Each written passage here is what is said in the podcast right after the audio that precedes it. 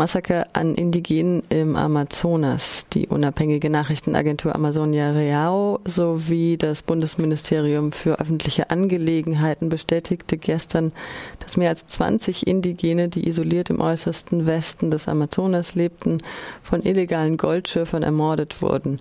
Die Tat wurde wahrscheinlich im August verübt. Sie waren bekannt als Flecheiros, von portugiesisch Flecha, Pfeil, und wurden mutmaßlich in der Stadt São Paulo de Olivença an der brasilianisch-kolumbianisch-peruanischen Grenze getötet.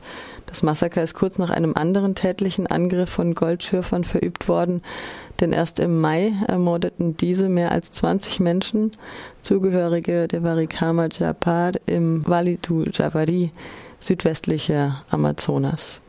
Die NGO Survival setzte die Morde auf die Rechnung der Regierung Michel Temer. In ihrem Statement führten sie aus, dass Temer und sein Kabinett eine große Verantwortung für diesen Genozid trage und dass alle diese Menschen mit ihren Familien schon vor Jahren beschützt und ihnen das Recht auf ihr Land hätte zugesprochen werden müssen. Außerdem unterstütze die Regierung offen jene, die das Recht auf indigene Gebiete verletzten. Dies sei extrem beschämend.